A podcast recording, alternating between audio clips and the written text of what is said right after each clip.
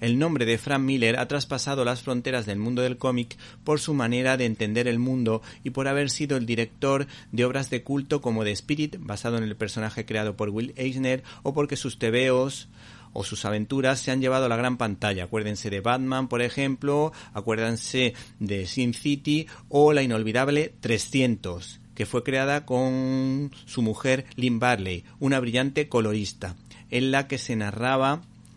de modo magistral las hazañas de Leónidas y sus 300 espartanos en la batalla de las Termópilas, defendiendo a Grecia de la invasión persa, pues según Miller nunca había conocido a alguien que hiciera lo correcto y su única recompensa fuese la muerte. El caso es que la editorial Dolmen recoge el excelente trabajo de José Joaquín Rodríguez sobre la figura del polémico Frank Miller,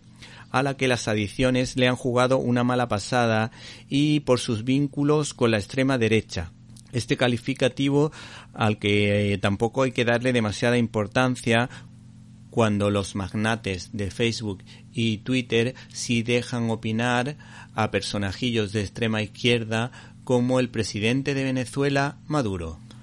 Aquí no juzgamos a las personas, sino valoramos su excelente trayectoria mostrada en el libro Frank Miller Honor y Furia. Este autor tiene origen irlandés y su madre lo educó transmitiéndole la fe y los ideales del humanismo cristiano, lo que ha quedado patente en su obra maestra Daredevil Born Again, no tanto por su interés en transmitir la fe, sino como para redimir al personaje, como ocurre, por ejemplo, cuando Daredevil es sostenido en brazos y curado por una religiosa, la hermana Maggie, en un claro guiño a la piedad de Miguel Ángel, o cuando recurre a su ética o moral cuando decide no matar a Bull-Eye, lo que tiene sus consecuencias, porque este es el que acaba asesinando después, unos capítulos después, a uno de sus amores, Electra.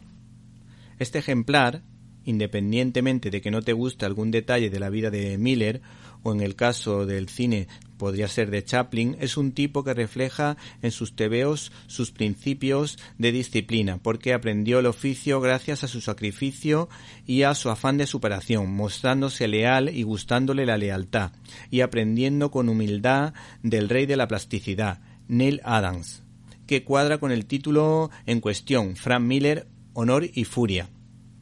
un autor muy llano que encajó perfectamente cuando trabajó con David Mazzucchelli en uno de sus personajes favoritos, Batman.